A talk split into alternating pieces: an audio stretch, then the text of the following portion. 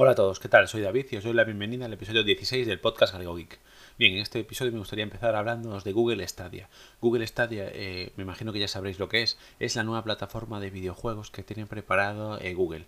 Es una plataforma de streaming de, videojuegos que ha presentado recientemente Google en el Game Developers Conference de este año 2019 y creo que para mí eh, puede marcar un antes y un después en el mundo de las videoconsolas y los videojuegos. Hay que tener en cuenta que en este caso Google ha decidido crear una plataforma de gaming que sin dejar a nadie fuera, ya que en esta plataforma no, no necesitaremos un hardware específico, sino que solo necesitaremos un dispositivo compatible con Google Cats, como puede ser cualquier dispositivo que admita Google Chrome.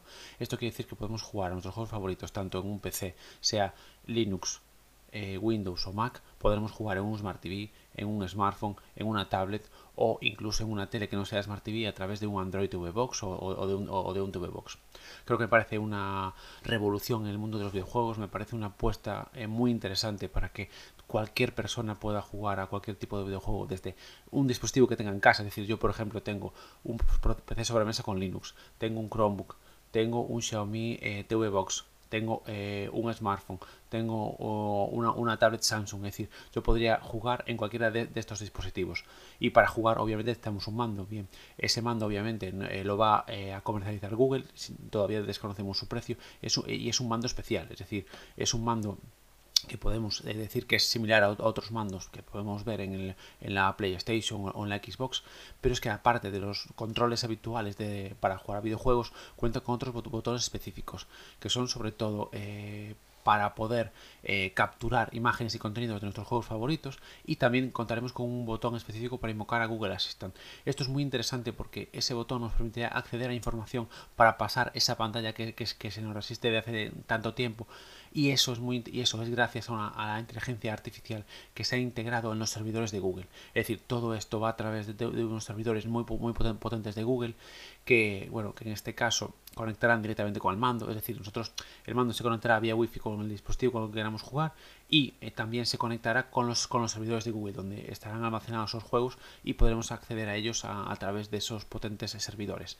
Esta plataforma nos va a ofrecer una muy buena calidad en lo que respecta a la transmisión en streaming, nos ofrece una calidad máxima de, calidad 4K a 60 eh, frames por segundo, aunque también Google ha anunciado que en un futuro tiene previsto aumentar esta resolución a 8K con 120 frames por segundo. Creo que es una apuesta muy interesante, creo que Google bueno, ha hecho las cosas bien, creo que para mí eh, me parece un servicio muy muy interesante. Yo de acuerdo cuando salga, eh, tengo pensado probarlo porque me parece muy muy interesante. Y eso que yo, yo no soy un gaming, es decir, yo, perdón, yo no soy un gamer, es decir, yo no soy una persona que, que dedique horas y horas a jugar.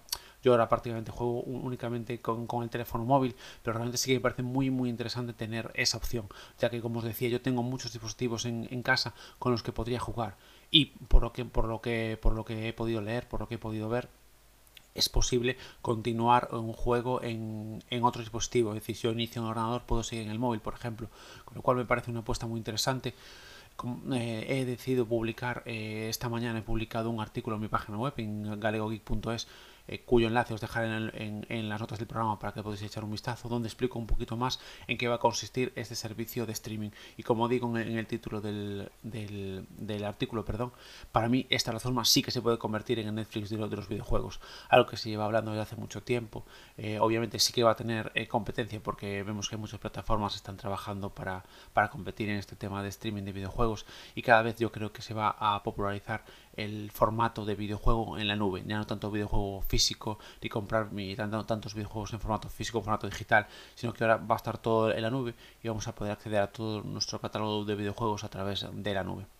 Bien, en segundo lugar os quería comentar una iniciativa que, está llevando a cabo Mazinger Tour que me parece muy muy interesante. De hecho, me hace muchísima ilusión poder llevar a cabo esto, que es un, maratón de podcast en directo.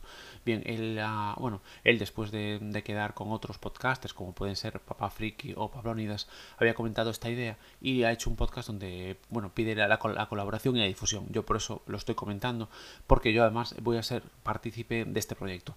Ya, yo ya le he dicho que siempre que me sea posible acudir a Madrid para hacer este maratón, yo lo, lo voy a hacer.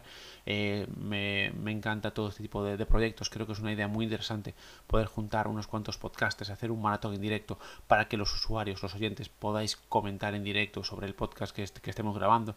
Creo que también para mí, a nivel personal, va a ser muy interesante conocer a mucha gente con la que he grabado alguna vez y con la que de momento todavía no, no conozco en persona.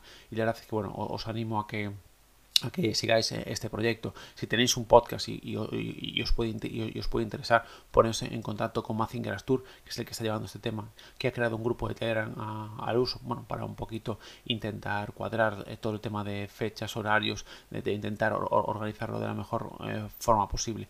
Y nada, animaros a todos, tanto eh, podcasters como oyentes, obviamente, a participar en este proyecto. Podcasters, pues cualquiera que esté interesado, como, como os digo, a contactar con Mazinger Astur, que os una al grupo y así allí podéis ver más o menos lo que vamos hablando, cómo se va organizando esta, esta, esta, bueno, este maratón de, de podcast. Y nada, y a, los oyentes quedaros pendientes, que ya os avisaremos de, para cuando sea este maratón, para que, para que podáis escucharlo, seguir en directo, o incluso si queréis acudir a donde estemos para, para conocernos a alguno de nosotros.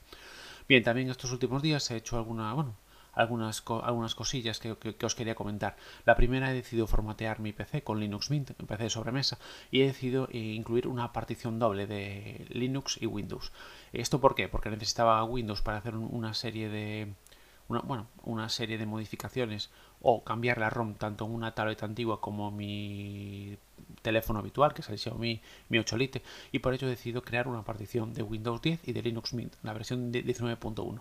Bien, esto eh, quería, obviamente, tenía la idea de que eh, como yo mi PC tengo dos discos duros, tengo un SSD de 240 GB y un eh, HDD, un disco, un disco normal de 1 tera, la idea es que el, disco de un tera, la gran parte de ese disco de un tera, o sea, unos 700 gigas, dedicarlos y tenerlos compartidos entre los dos sistemas operativos.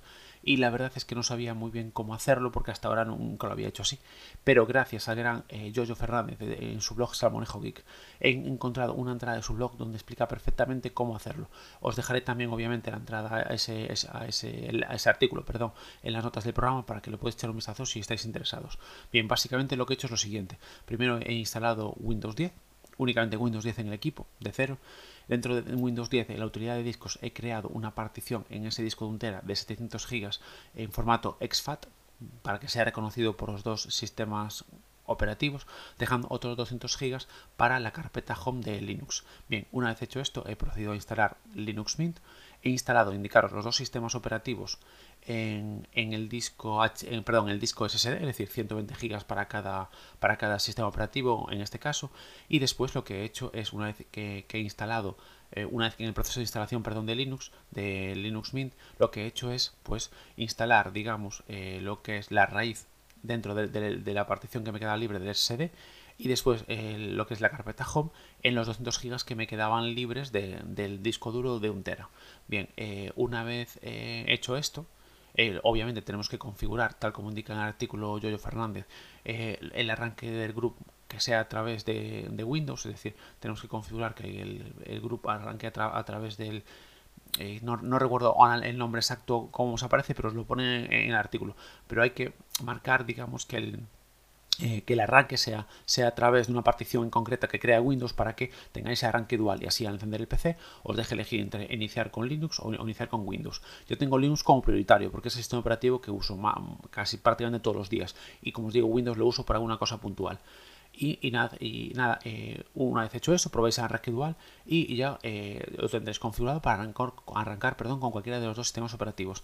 Después, eh, a nivel de una vez en Linux, para el tema, también os explica perfectamente en el artículo cómo tenéis que hacer para adaptar pues la distribución Linux para que os reconozca esa partición.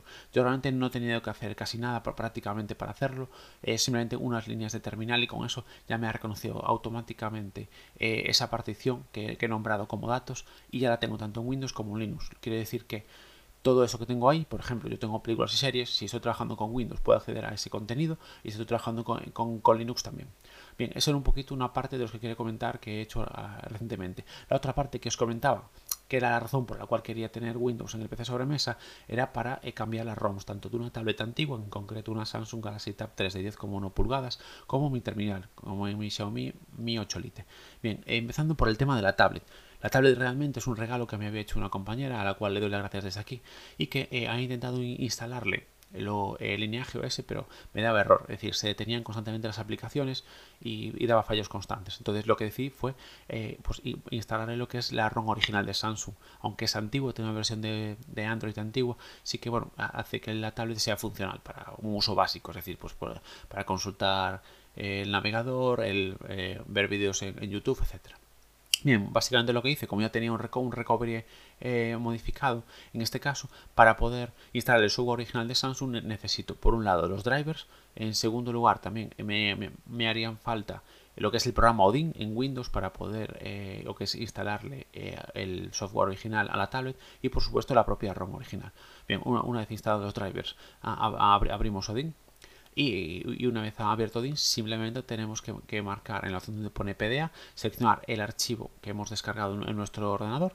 Normalmente la ROM viene comprimida, la descomprimimos y nos sale un archivo .tar.md5.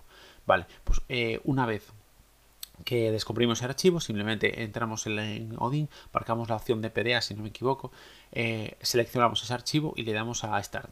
Con eso ya, no, ya nos instala la ROM y posteriormente se reiniciaría de forma normal la tablet. Vale, he de deciros que a se me reinició automáticamente, es decir, me quedaba en el logo de Samsung.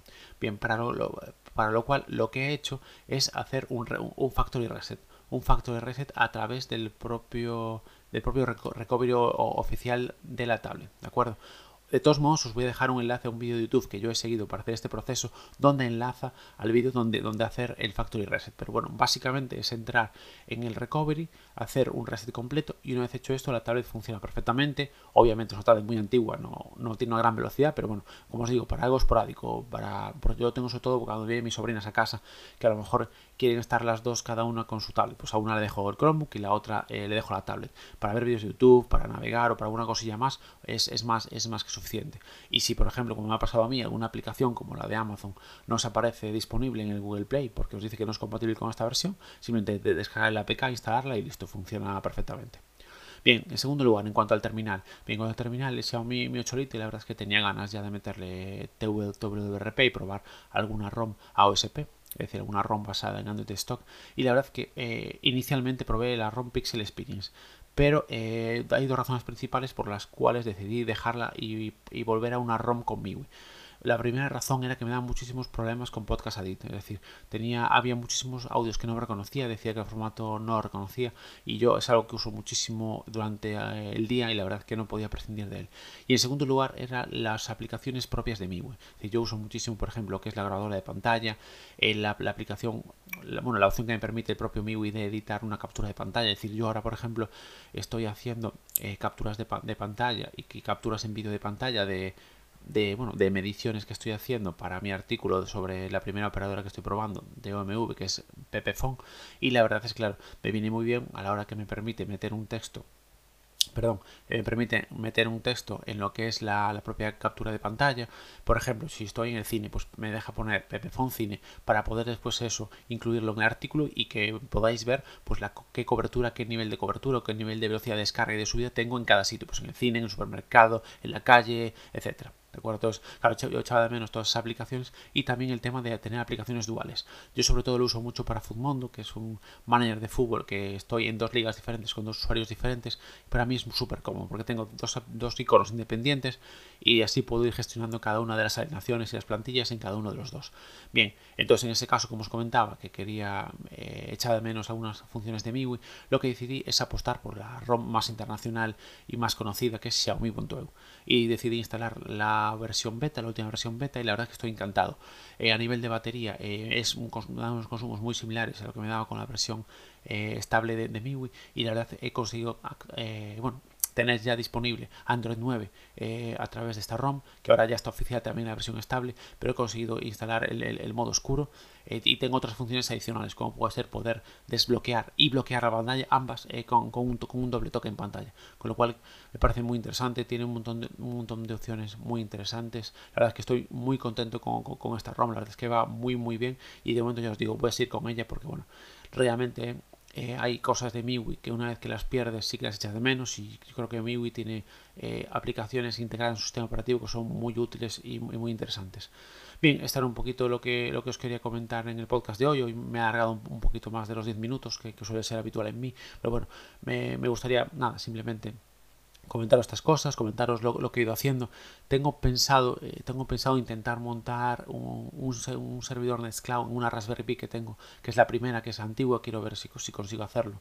Ya que me daba algún problema hace, la Raspberry Pi hace poco, cuando intenté montar un servidor multimedia tipo, tipo Plex, etcétera, porque me imagino que por lo que he visto era por la tarjeta microSD que debía estar dañada.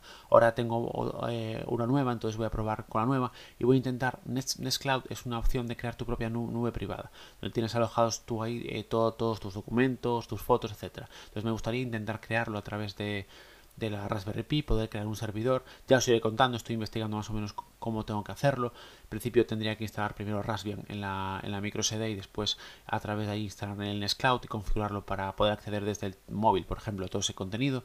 Y nada, bueno, ya, ya, os, ya iré comentando en, en, próximos episodios qué tal va este proyecto. De momento estoy, voy a probar a ver si con la Raspberry Pi 1 puedo, puedo hacerlo o, o, ver si tengo que adquirir otra Raspberry Pi más actual para que me, para que me vaya mejor. De todos modos, como tengo, bueno, tengo todo un equipo montado, ya que tengo la Raspberry Pi, tengo eh, un hub, eh, tengo cables HDMI, etcétera, el cargador, etcétera. Voy a intentar hacerlo ya con la Raspberry Pi que tengo en casa para poder aprovecharla y así no tener que, adquirir otra. Pues bien, este era un poquito lo que, lo que os quería contar en el, en el episodio de hoy. Como siempre, daros gracias a todos por seguirme. Os recomiendo seguir mi web, www.galeogeek.es, donde voy publicando todas las semanas artículos de, de, tecnología. perdón Y nada más, gracias por escucharme y que tengáis un feliz día.